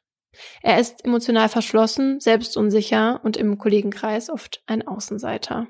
Was bei allen untersuchten Fällen außerdem interessant war, ist, dass die TäterInnen eine auffallend verrohte Sprache an den Tag legten also bei denen verstarben PatientInnen nicht, sondern sie kratzten oder kackten ab. Wirklich? Mhm. Und die PatientInnen wurden auch als Arschloch oder Drecksau bezeichnet. Oh, man sollte ja meinen, dass die gerade ja darauf bedacht sind, sich bedeckt zu halten, weil sie ja in ihrem beruflichen Umfeld agieren und deswegen ja auch die Gefahr besteht, dass das auffällt, das Fehlverhalten. Anscheinend ähm, haben sie sich darüber keine Gedanken gemacht, weil manche von ihnen auch vor den Morden dem Kollegenkreis ähm, erklärten, wann wer denn sterben würde. Also so nach dem Motto, der hat noch so und so lang oder mhm. die stirbt sicher noch diese Nacht. Und die meisten überführten Todesengel wählten ihren Beruf, um zu helfen. Was aber immer auch eine große Rolle gespielt hat, war ihr mangelndes Selbstwertgefühl. Und als sie dann merkten, dass ja, Dankbarkeit und Lob im Krankenhausalltag nicht wirklich auf der Tagesordnung stehen, entwickelte sich bei ihnen so eine Art Verstimmung. Dazu kam dann die hohe Arbeitsbelastung und die tägliche Konfrontation mit Tod, Leid und Schmerz. Und wenn dann noch im Privaten Probleme auftraten, klappte bei den TäterInnen quasi ein Schalter um. Und bei Irene B. war das zum Beispiel 2005, als ihr erstes ähm, Opfer starb. Zu dieser Zeit hatte ihr Mann nämlich eine Affäre mit einer jüngeren Frau. Und 2006, in dem Jahr, wo sie für vier weitere Todesfälle verantwortlich war, lebte sie gerade in Scheidung. Und bei dem Todesengel Wolfgang L., der insgesamt zehn Menschen das Leben nahm, war es die Mitteilung, dass er unfruchtbar ist, die ihn zum Töten brachte. Mhm. Es kam dann bei diesen TäterInnen dazu, dass die PatientInnen zur Projektionsfläche ihrer eigenen Probleme wurden. Und für die Todesengel leiden die Menschen viel mehr, als sie das eigentlich tun. Und so wird ihnen dann ihre eigene Hilflosigkeit quasi offenbart. Und so kommt es zur sogenannten projektiven Identifikation. Und das heißt, dass das eigene Leiden und das Leiden der PatientInnen quasi zu einem großen Ganzen so verschmelzen und der Todesengel auch das nicht mehr auseinanderhalten kann. Also die denken wirklich, die, die PatientInnen leiden dann da in dem Moment und sie befreien die. Ja, das denken sie. Aber es ist halt so, dass sie selber leiden, weil sie ihnen nicht helfen können. Also sie haben dann so eine große Ohnmacht sozusagen, äh, die sie dann irgendwann nicht mehr ertragen können. Und wenn sie dann töten, dann überwinden sie sozusagen diese Ohnmacht paradoxerweise und fühlen sich dann mhm. endlich wieder mächtig oder in Kontrolle. Mhm. Und deswegen ist es auch nicht so verwunderlich, dass dann die Tötungen sozusagen in Serien auftauchen, weil durch diese Tötungen diese, ja, diese Macht ausgelebt wird. Und so hatte das die Irene B. auch gesagt, dass es Macht war, ja. Und die meisten von ihnen wissen auch, dass sie Unrecht tun. Und deswegen versuchen sie dann ihre Taten im Nachhinein zu rationalisieren. Und daher ist das offizielle Motiv der meisten TäterInnen Mitleid. In Wirklichkeit stimmt das nicht. Es geht nicht um Mitleid, sondern um verschobenes Selbstmitleid. Und dass die TäterInnen das meist selbst nicht erkennen, das ist auch nicht ungewöhnlich, so wie bei Irene B. Das liegt an ihrer Persönlichkeit oder beziehungsweise an ihrer Persönlichkeitsstörung. In der Regel sind Todesengel aber vor Gericht voll schuldfähig, weil ihre Einsicht und Steuerungsfähigkeit nicht beeinträchtigt sind. Wir diskutieren jetzt noch ein bisschen weiter über Ärztinnen und Pflegekräfte, die in ihrem Beruf töten oder ihn missbrauchen, um anderen Menschen Schaden zuzufügen. Wenn MedizinerInnen oder Pflegekräfte entscheiden zu töten, dann haben sie es erstmal viel einfacher als normale Menschen, könnte man denken. Kranke Patientinnen sind ihnen hilflos ausgeliefert, manchmal gesundheitlich nicht in der Lage, sich zu wehren. Und man misstraut ihnen ja in der Regel auch nicht. Bei Ärztinnen hat das vielleicht auch den Grund, dass sie sich ja ethisch am hippokratischen Eid orientieren. Und der sagt, ich werde ärztliche Verordnung treffen zum Nutzen der Kranken nach meiner Fähigkeit und meinem Urteil. Hüten aber werde ich mich davor, sie zum Schaden und in unrechter Weise anzuwenden. Außerdem haben sie ja quasi uneingeschränkten Zugang zum Opfer. Also beispielsweise in einem Vier-Augen-Gespräch von Ärztin zur Patientin. Mhm. Aber sie haben eben auch Zugang zum Körper. Also wenn jetzt ein fremder Mensch mit einer Spritze auf uns zukommt, dann würden wir ja schnell das Weite suchen. Aber wenn ein Arzt das tut, dann hat er ja meistens entsprechende Gründe dafür. Oder auch wenn er sie nicht hat, dann werden wir das in der Regel glauben, so wie das jetzt bei meinem Fall von Dr. Reib war. Immerhin hat er oder sie ja auch das medizinische Wissen und weiß, was zu tun ist, wenn man krank ist. Das ist übrigens auch ein weiterer Vorteil für kriminelle MedizinerInnen. Zum Beispiel, wenn es darum geht, welches Medikament oder welches angebliche Kontrastmittel sie verwenden, wie in meinem Fall, dann haben sie auch Zugang zu solchen Substanzen. Und, wie im Fall des ursprünglichen Dr. Death aus England, haben sie Einfluss auf das, was danach mit den Menschen und mit den Angehörigen passiert und was man ihnen glauben macht. Dr. Death, aka Harold Chipman, tötete bis 1998 mindestens 218 Menschen, darunter meist ältere Frauen. Und das fiel lange Zeit nicht auf, weil er eben auch den Totenschein für seine PatientInnen ausfüllte. Also alles in allem kann die Versuchung in so einem Umfeld natürlich schon größer sein als in einem anderen beruflichen Umfeld. Und dein Fall und die Fälle der Todesengel lassen ja auch vermuten, dass das Umfeld, in dem die TäterInnen agieren, die Taten zumindest nicht verhindert. In dem Buch Tatort Krankenhaus waren Karl-Heinz Bein und seine Co-Autorin Jan Toschinski, dass unser Gesundheitssystem diese TäterInnen sogar hervorbringt. Diese These fand ich interessant. Ja, da musste ich jetzt auch einmal kurz schlucken. Ja, und deshalb ähm, habe ich mit der Medizinjournalistin Jan Toschinski gesprochen und sie gefragt, was denn so falsch ist an unserem System. Also ich denke, das grundsätzliche Problem, das wir heute haben, ist, dass unser Gesundheitssystem auf Wirtschaftlichkeit ausgerichtet ist. Also dass inzwischen im Gesundheitssystem Geld verdient werden muss. Ähm, sehr stark ist das ähm, angestiegen seit den 2000er Jahren, seit 2003, als die sogenannten Fallpauschalen eingeführt wurden. Also man wird für einen Fall bezahlt, honoriert als Klinik und eben zum Beispiel nicht mehr nach Liegezeiten. Und das hat eben dazu geführt, dass ähm, bei vielen Krankheitsbildern Menschen eben ja sehr schnell entlassen werden. Gibt's da. Und wir haben eben äh, einen ganzen fallpauschalen Katalog, wo eben jeder Eingriff kategorisiert ist, katalogisiert ist und es wirklich darum geht, Geld zu verdienen. Und äh, so erklärt sich eben auch, dass wir in bestimmten Bereichen, in bestimmten Operationen zum Beispiel einfach auch besonders viele haben, auch mehr als im europäischen Vergleich. Die ähm, Wirbelsäulen-OPs werden da genannt oder eben künstliche Hüften, solche Dinge, die Geld bringen, die machen wir dann äh, etwas mehr, einfach weil damit eben Geld verdient werden kann in dem System. Mhm. Und alles, was viel Zeit kostet, wie Gespräche mit Ärztinnen oder die Pflege, ist teuer. Und so wurden im Rahmen dieser Ökonomisierungswelle dann hunderte Pflegestellen gekürzt, was dann dazu geführt hat, dass ein Pfleger oder eine Pflegerin in Deutschland heute für viel mehr Patientinnen verantwortlich ist als früher. Auf 13 Kranke kommt nämlich eine Pflegekraft zum Vergleich, in Schweden sind es nur fünf. Und für ihr Buch hat die BR-Redakteurin mit Pflegekräften gesprochen. Viele davon sind mit ihrem Job unzufrieden, also sie klagen über zu viel Arbeit und zu wenig Pausen. Und außerdem gibt es häufig keine psychologischen Hilfsangebote, obwohl die Menschen dort täglich mit Leid und Tod konfrontiert sind. Und das alles führt zu Fehlern, wie beispielsweise tödliche Medikamentenverwechslungen oder in manchen Fällen eben auch zu absichtlichen Fehlern, wie bei den Todesengeln. Das Problem ist aber auch der Umgang mit den Fehlern, so Tuschinski. Fehler zu machen ist menschlich. Tatsächlich ist das System Krankenhaus aber ähm, nicht ausgestattet mit einer guten Fehlerkultur in Deutschland. Ja? Also ähm, es ist ja hierarchisch aufgebaut. Ja? Bei uns haben Ärzte immer noch einen besonderen Stellenwert. Auch das ist in anderen Ländern anders, wo das also sehr viel weniger hierarchisch ist. Ähm, es wird tatsächlich auch das war zumindest mein Eindruck, weggeschaut. Also niemand möchte Kollegen anschwärzen. Das ist auch erstmal menschlich und verständlich. Ähm, aber es führt eben auch dazu, dass Verantwortung so ein bisschen abgeschoben wird oder dass man vielleicht auch manchmal an der falschen Stelle wegschaut. Ähm, Vermutungen, Hinweise, also das sogenannte Whistleblowing-System, das funktioniert nicht wirklich. Also die Informationen, die enden im Nirgendwo, die bleiben irgendwo äh, stecken. Dann haben natürlich Chefs, Klinikleitungen große Sorge eben davor, einen Image-Schaden zu haben. Ja, und im Fall von Irene B. war der Schaden für die Charité natürlich auch sehr groß. Und die hatten auch sofort reagiert. So wurde nach Bekanntwerden der Todesfälle die Stationsleitung von 104i suspendiert.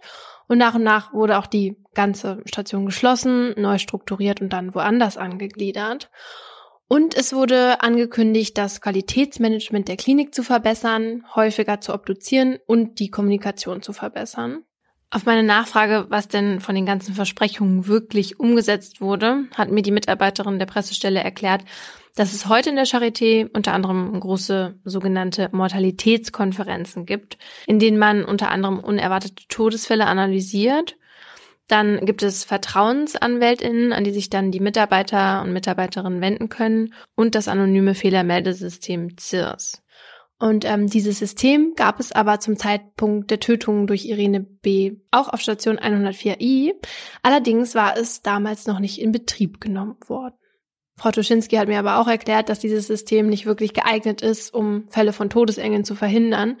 Es ist eher gut dafür, technische Mängel festzuhalten und es ist auch der Großteil dieser Eintragungen dort.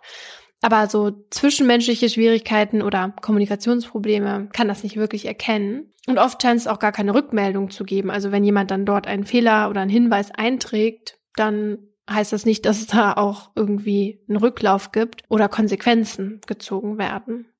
Ich habe Frau Tuschinski dann noch gefragt, was denn passieren muss, um Fehler von vornherein zu vermeiden. Also ich glaube, wir müssen tatsächlich schon mal ansetzen, ähm, erstmal bei der Ausbildung der, der Pflegekräfte. Das ist mal das allererste. Das, äh, und auch bei der Ausbildung der Ärztinnen und Ärzte.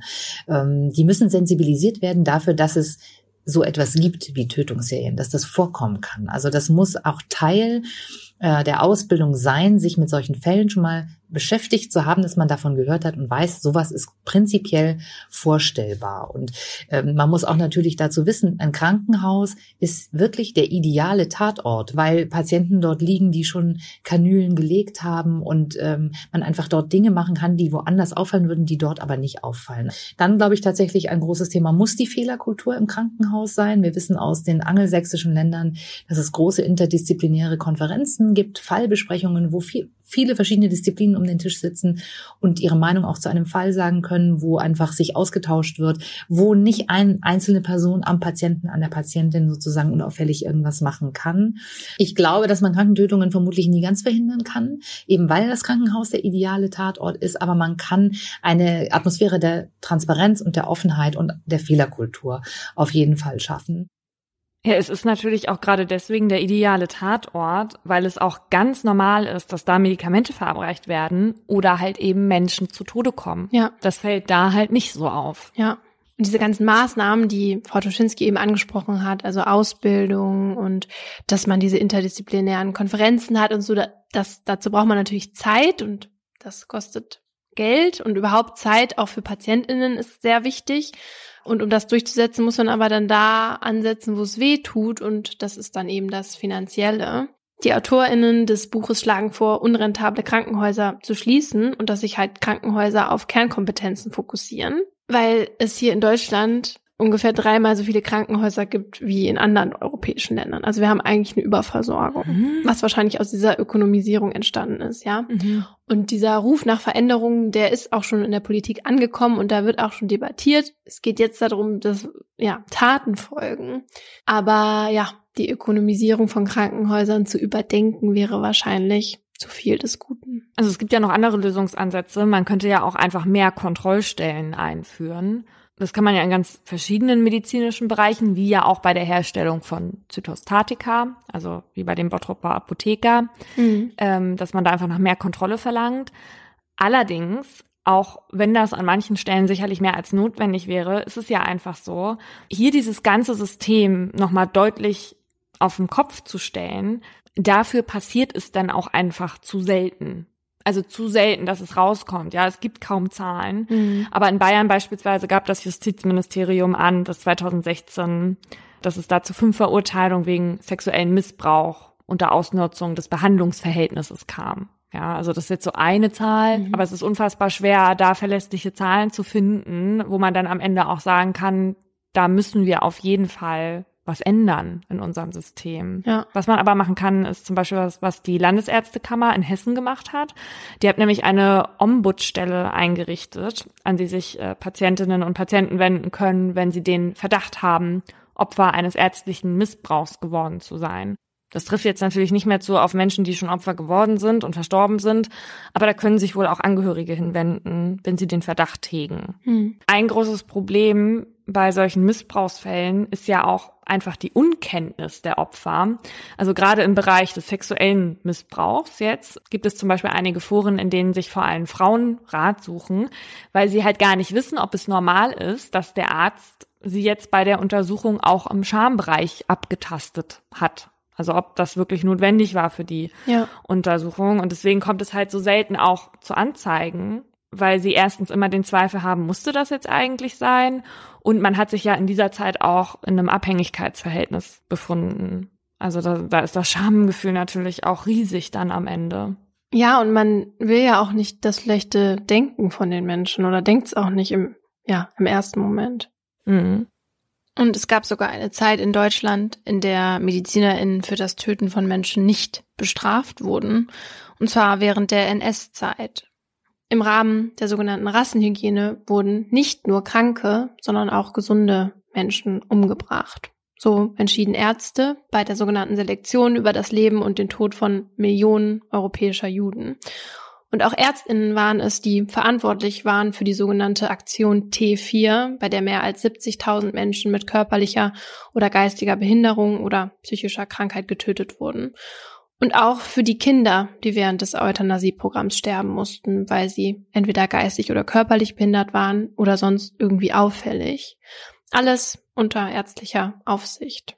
Viele Menschen wurden aber nicht einfach nur umgebracht, Sie sind gestorben, weil sie zu Versuchskaninchen gemacht wurden. In den KZs wurden nämlich zahlreiche medizinische Experimente von Ärztinnen und Wissenschaftlerinnen an Insassen durchgeführt, natürlich ohne deren Zustimmung. Und einer von diesen war Josef Mengele. Er war KZ-Arzt in Auschwitz und gilt als größter Todesengel der NS-Zeit. Seine Opfer nannte er Meerschweinchen. Oh Gott. Er spritzte seinen Opfern Injektionen mit Krankheitserregern oder Gift, um zu sehen, wie die Wirkung war. Und es gab Experimente mit Bluttransfusion, Medikamenten, es gab Sterilisation, Kastration und chirurgische Eingriffe ohne Narkose. Nach dem Krieg flüchtete er und konnte nie gefunden werden. Bei den Nürnberger Ärzteprozessen wurden seine Taten dann der Öffentlichkeit bekannt und die Verhandlungen führten letztendlich zum Nürnberger Kodex medizinischer Ethik. Und der Inhalt dieses Kodex ist heute weitestgehend fester Bestandteil der medizinethischen Grundsätze in der Ausbildung von Ärzten und Ärztinnen. Der Kodex besagt, dass bei Versuchen an Menschen die freiwillige Zustimmung der Versuchsperson unbedingt erforderlich ist. Das heißt, dass die betreffende Person im juristischen Sinne fähig sein muss, ihre Einwilligung zu geben, dass sie in der Lage sein muss, unbeeinflusst durch Gewalt, Betrug, List, Druck, Vortäuschung oder irgendeine andere Form der Überredung oder des Zwangs von ihrem Urteilsvermögen Gebrauch zu machen, dass sie das betreffende Gebiet in seinen Einzelheiten hinreichend kennen und verstehen muss, um eine verständige und informierte Entscheidung treffen zu können. Ja, es ist schon erschreckend, dass es einfach mal eine Zeit gab, in der andere Menschen entschieden haben, welches Leben lebenswert ist und welches nicht. Und erst vor kurzem sorgte ein Fall für Schlagzeilen, bei dem man davon ausgehen kann, dass das hier auf eine gewisse Art und Weise auch passiert ist. Und zwar geht es um den Fall aus 2010 eigentlich, der letztes Jahr, also 2019, verhandelt wurde. Folgendes ist passiert. Eine 27-jährige Frau erwartete eineiige Zwillinge und während der Schwangerschaft zeichnete sich dann ab, dass eines der Mädchen eine schwere Hirnschädigung hatte. Also es war kaum Gehirnmasse vorhanden. Und ihre Überlebenschancen, die waren auch sehr gering. Und die Eltern, die entschieden sich dann daraufhin für einen selektiven Fetozid. Also sie wollten das behinderte Kind abtreiben lassen. Nur einmal zur Erinnerung, das darf man, also es, äh, man kann ganz normal abtreiben, ja in der Regel bis vor der zwölften Schwangerschaftswoche.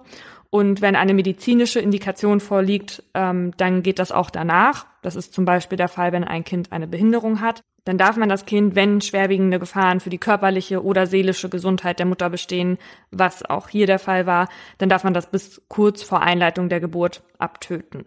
Und nun war es hier in diesem Fall aber so, dass die Tötung des behinderten Mädchens im Mutterleib eine Gefahr für das gesunde Mädchen dargestellt hätte. Und außerdem ist es auch so, dass die Gefahr für den gesunden Zwilling abnimmt, je weiter die Schwangerschaft vorangeschritten ist. Also je länger man wartet, desto weniger Gefahr besteht für das gesunde Mädchen. Und dann haben aber die Eltern gemeinsam mit den Ärztinnen entschieden, dass sie bis zur Geburt warten. Und jetzt geht es eben juristisch um die Frage, wann wird man eigentlich zum Mensch? Und da gibt es zwei verschiedene Ansätze. Also einmal den strafrechtlichen und da bezieht man sich auf Paragraph 217 der alten Fassung und demnach beginnt das Menschsein mit den Eröffnungswehen, also mit dem Beginn der Geburt. Mhm. Und dem gegenüber steht aber Paragraph 1 des BGB, worin steht, dass die Rechtsfähigkeit des Menschen mit der Vollendung der Geburt beginnt.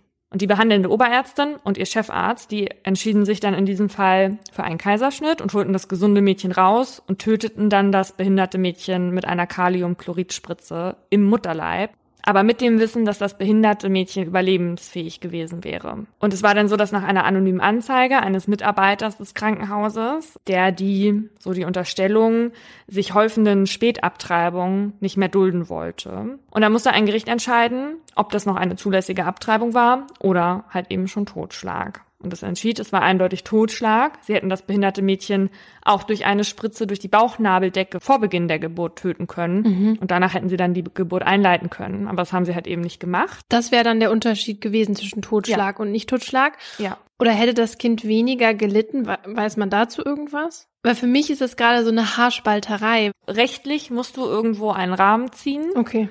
Und da das Menschenleben da schon begann, haben sie einen Menschen umgebracht. Okay, und fünf Minuten vorher wäre es halt nicht so, aber irgendwann, irgendwo müssen sie halt diese Trennlinie ziehen. Also sie hätten die Geburt auch nicht abwarten können und es vorher abtöten können, dann wäre es rechtlich gesehen in Ordnung gewesen. Okay. Mhm. Aber das haben sie halt nicht gemacht und deswegen war es zweifelsohne Totschlag und die Ärztin und der mittlerweile pensionierte Chefarzt, die gaben vor Gericht an, dass sie davon ausgegangen sind, rechtmäßig gehandelt zu haben. Und dazu sagte der Richter, das ist schlichtweg unglaubhaft. Sie sind hochkarätige Ärzte, keine Kurfuscher, keine Feld-, Wald- und Wiesenärzte. Also er sagt, die beiden hätten es wissen müssen. Mhm. Und es wäre ein Schlag ins Gesicht behinderter Menschen, wenn man so vorgehen dürfte. Und die Ärztin, die noch äh, aktiv arbeitet, die wurde zu einem Jahr und sechs Monaten verurteilt und er zu einem Jahr und neun Monaten aber weil das Gericht dann von einem minderschweren Fall ausging, äh, setzte es die Strafe zur Bewährung aus. Und der Richter sagte noch, wir gehen davon aus, dass Sie eine gute Ärztin sind, die ihren Job gut macht. Äh, und er sah jetzt auch keine Wiederholungsgefahr. Also das heißt, er hat auch kein Berufsverbot ausgesprochen. Allerdings werden die beiden wohl trotzdem in Revision gehen, weil sie natürlich, wie wir jetzt wissen, auch noch um ihre Approbation fürchten müssten, wenn das Urteil rechtskräftig wird. Hm. Ich meine, es ist ja sowieso so eine Thematik für sich, ähm, auch alles, was jetzt in Zukunft Stammzellenforschung angehen wird und wo man dann die Grenzen setzt, was okay ist zu tun und was nicht okay ist zu tun. Aber ja, wie wir dann eben schon gesagt haben, irgendwo muss ja eine Grenze gezogen werden. Und wenn die Geburt schon eingeleitet ist und das eine Kind schon draußen ist, dann finde ich, macht es auch Sinn, das an dieser Stelle zu ziehen, ja. Ja, klar. Also hier war einfach das Problem, sage ich jetzt mal in Anführungsstrichen, dass es Zwillinge waren und dass das andere Kind durch die Abtötung hätte gefährdet werden können. Und dieses Risiko wollten sie halt einfach nicht eingehen haben sich deswegen entschieden, einen Menschen zu töten, der aber überlebensfähig gewesen wäre. Also am Ende, ob sie das Kind im Mutterleib töteten oder ob sie es rausgeholt hätten und dann getötet hätten, das hätte jetzt rechtlich gesehen tatsächlich keinen Unterschied mhm. gemacht. Es war ein fertiger Mensch, der alleine überlebensfähig gewesen wäre. Am Ende, wie lange auch immer, das weiß man natürlich nicht bei so einer starken Behinderung. Mhm. Aber ehrlich gesagt finde ich es richtig, dass so geurteilt wurde. Ein weniger gerechtes Urteil wurde in einem Fall gesprochen, den ich in unserer Facebook-Gruppe Mordlos Stammtisch gefunden habe und der perfekt zu unserem heutigen Thema passt. Und zwar geht es um den Fall von Lucia de Berg, einer Krankenschwester aus den Niederlanden. Kennst du den Fall? Nee. Gut, also am 4. September 2001 arbeitet die 39-jährige Lucia in einem Krankenhaus in Den Haag auf der Babystation und in dieser Nacht stirbt eines der Kinder. Und in den Monaten zuvor waren in dem Krankenhaus schon einige Babys und Patientinnen gestorben. Immer, wenn Lucia Dienst hatte. Nach dem Tod des Säuglings im September äußerte dann eine Kollegin von Lucia den Verdacht gegenüber einem Vorgesetzten, dass Lucia möglicherweise nachgeholfen haben könnte. Ermittlungen beginnen und die Krankenschwester wird dann schließlich auch verhaftet. Sie soll ein Todesengel sein. Doch Lucia beteuert ihre Unschuld. Und am Anfang der Ermittlungen werden ihr drei Morde, vor Gericht dann 30 zur Last gelegt. Und während des Prozesses stuft der Richter zwei der Mordvorwürfe als erwiesen ein. Und dadurch wird bei den anderen Fällen eine schwächere Beweisführung akzeptiert. Und sowas nennt sich Kettenreaktion Beweisführung. Nicht besonders gerecht, wenn man mich fragt. Naja, auf jeden Fall wird Lucia dann 2003 zu lebenslanger Haft verurteilt. Sieben Morde und drei versuchte Morde hat sie begangen, so heißt es. Lucia geht in Revision, der Grund Verfahrensfehler. Und der Fall kommt dann auch noch zweimal vor Gericht, doch jedes Mal wird das vorherige Urteil bestätigt. Lucia gibt aber nicht auf und zusammen mit einer befreundeten Ärztin schafft sie es, den Fall vor das höchste niederländische Gericht zu bringen. Dort wird entschieden, den Fall neu aufzurollen. In dem neuen Prozess wird klar, welche eklatanten Fehler in den Ermittlungen und im ersten Prozess gemacht wurden.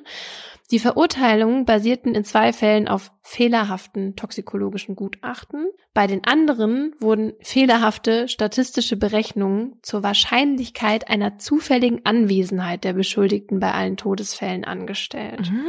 Da sich der Richter bei diesen ersten beiden Morden damals so sicher war, hatten statistische Berechnungen gereicht, um Lucia auch der anderen Morde zu überführen. Wie bitte? Mhm. Im neuen Urteil heißt es jetzt, es stehe nicht mal fest, dass die PatientInnen überhaupt durch menschliches Zutun starben. Und Lucia wird dann 2010 von allen Anklagepunkten freigesprochen. Sechseinhalb Jahre saß sie unschuldig im Gefängnis. Oh Gott. Nach dem Freispruch wird sie gefragt, ob sie wieder als Krankenschwester arbeiten wolle. Auf keinen Fall. Denn es könnte ja sein, dass in dem Krankenhaus zufällig jemand stirbt, während ich gerade über den Flur laufe. So Lucia. Ja, also das ist ja äh, verständlich, sarkastisch, ja. Ja, ich finde, dieser Fall, er zeigt auch so ein bisschen, dass Behauptungen in, in diesem ganzen Bereich tatsächlich problematisch sein können und dass wir vielleicht auch durch die Fälle, durch die Medien, also die wir alle kennen, vielleicht teilweise zu sensibel sind. Hm. Weil es war ja jetzt nicht nur die eine Kollegin, die sie angeschwärzt hatte, sondern ähm, auch die ganzen ErmittlerInnen, dann die, ähm, die Leute vor Gericht und die Medien und ja, und so weiter. Also mich wundert das so, dass nur so ein Verdacht so ein Verfahren in Gang setzen kann. Es gab ja offenbar keine Spritzen, die irgendwo rumlagen oder, oder sonstige Hm. Gegenstände oder Hinweise, irgendwas, was man anfassen kann, was darauf hindeutet. Ja. Es gibt aber tatsächlich einen Bereich, wo das auch immer so ist, dass man im ersten Moment erstmal keine Spuren sieht. Und da sprechen wir natürlich von dem Bereich der Psychotherapie.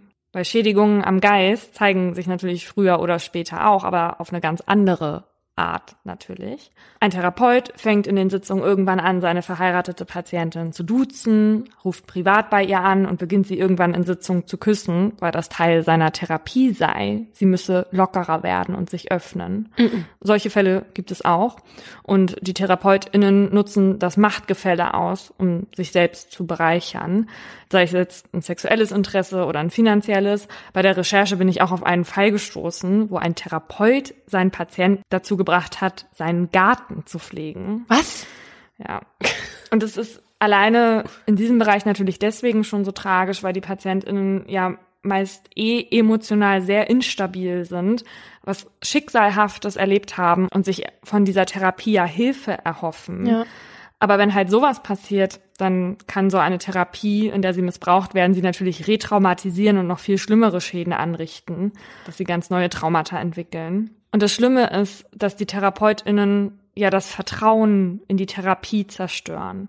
Also wenn einer Person sowas passiert, dann wird sie es ja viel schwerer haben, sich danach nochmal zu öffnen. Ja, es ist furchtbar. Ich weiß nicht, ob ich dir das schon mal erzählt habe, aber ich war vor vielen Jahren ja mal in Therapie und ich saß bei einem recht alten Mann und der hatte immer so einen weißen Ikea-Stuhl bei sich im Zimmer und über der Kopflehne hatte er immer so ein Handtuch, weil das da schon so gelblich abgefärbt hatte von seiner Kopfhaut. Ew. Also es gab so ein paar Hinweise schon, wo ich dachte, ich weiß nicht, ob dieser Mann hier richtig ist für den Job. Es hängt jetzt nicht mit der Kopfhaut zusammen, die äh, weiße Bezüge gelb verfärbt, aber er hatte zum Beispiel auch immer so ein Buch, was er mir empfohlen hat.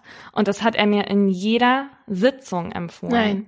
Und ich dachte immer, macht dieser Mann sich irgendwelche Notizen? Weiß er, was er mir hier sagt? Ja.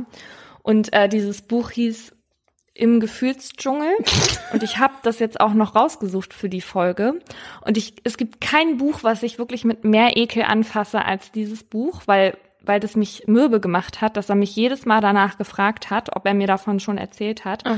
Und in diesem Buch, da stehen dann so Sachen, so Fallbeispiele drin wie Herr unbedingt oder Herr Schluck Nein. oder Herr Cool, äh, Frau Controletti und so. Ist das ein Kinderbuch? Nee, es ist kein Kinderbuch. Es ist ein Buch, äh, um emotionale Krisen zu verstehen und zu bewältigen. Sagt äh, zumindest das Cover. Bei mir hat es eher emotionale Krisen ausgelöst, was aber eher an meinem äh, Psychologen lag, ehrlicherweise. Naja, auf jeden Fall kommt man dann ja im Laufe dieser Gespräche in sehr private Bereiche und sicherlich fällt darunter auch das ein oder andere Mal, zu welchen Personen man sich generell so hingezogen fühlt. Und im Laufe des Gesprächs fragte mich dieser ja doch sehr alte Mann, ob ich mich zu ihm hingezogen fühlen würde. Nein, nein, nein. Ja. Angesichts Ah. dessen, was man sich halt so vorher erzählt, fand ich das natürlich ganz furchtbar, aber halt auch erst im Nachhinein, weil du in dem Moment denkst, na ja, das wird schon seine Berechtigung haben. Wir waren ja hier irgendwie gerade beim Thema. Ja, und äh, bei mir ist das jetzt natürlich so, obwohl ich weiß, dass eine Psychotherapie super wichtig ist, wenn man Probleme hat, die einen irgendwie hindern, am Leben richtig teilhaben zu können. Und ich hatte auch im Freundeskreis ja schon mehrere Menschen, die an Problemen fast zerbrochen sind und richt eine richtig gute Therapie gemacht haben und, und daraus wieder total viel Hoffnung gewinnen konnten und so. Aber für mich ist es jetzt halt erstmal nichts. Und das ist halt so traurig und auch eine Art, ja, ein totaler Missbrauch von diesem Typen, was mich super sauer macht. Weil, ja, wie du sagst, wenn man die richtige Person hat, dann ist das halt super und kann super helfen, ja. Ja, eben. Ich habe für mich halt immer entschieden bisher so, nö, muss ich jetzt nicht nochmal haben. Ich habe die Therapie auch nach der Sitzung abgebrochen, auch weil ich mich generell nach den Sitzungen immer viel schlechter gefühlt habe als vorher. Naja, und dann äh, dachte ich mir, wenn da jemand sitzt, der wirklich suizidale Gedanken hat oder sowas, und dann kommt jemand mit sowas, der hat mir übrigens auch immer erzählt, dass sein Vater sich umgebracht hat. Jedes Mal hat er von seinem Vater gesprochen. naja, egal. Äh, der Herr praktiziert nicht mehr. Ich habe das irgendwann nochmal nachgeprüft. Äh, der ist ein paar Jahre danach in Ruhestand gegangen. Na, dann können wir glücklich sein. Wer übrigens noch mehr Schreckliches aus dem OP-Saal hören möchte, der kann sich Dr. Tod anhören oder Dr. Death. Oh Gott. Der behandelt aber nicht den ursprünglichen Dr. Death, den ich vorhin erwähnt habe, sondern den Wirbelsäulenarzt Dr. Densch. Aber ähm, hier auch vielleicht ein Trigger, wer sensibel ist bei solchen Themen, was Krankenhaus angeht, OPs angeht. Also ich habe es nur bis Folge 3 geschafft und 3000 Taschentücher verschlissen. Und für alle anderen, ihr könnt das ja als Überbrückung für unsere nächste Folge hören. Wir vergessen ja manchmal abzuschließen.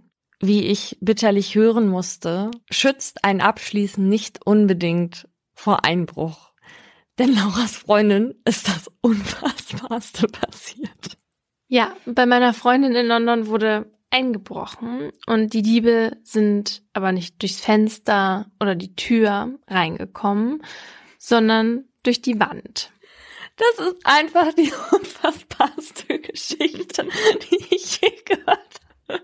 Es ist jemand durch die Wand eingebrochen. Durch die Wand.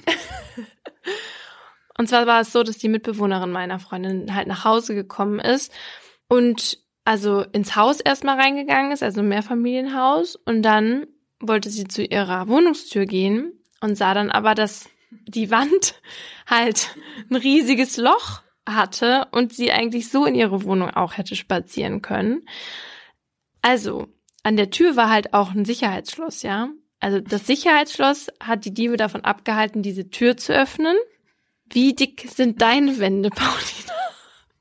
Ich kann es einfach nicht fassen und wir werden euch die nächsten Tage das Bild von dieser Wand auf Instagram stellen oder vielleicht seht ihr es ja auch jetzt, wenn ihr einen Podcast-Player habt, der die Bilder unterstützt. Sie sind einfach durch die Wand gekommen. Und was machen wir jetzt, um uns vor Dieben zu schützen? Wir besorgen uns einen Aufpasser-Kampfköter, wie es Fussel ist, und schließen trotzdem ab.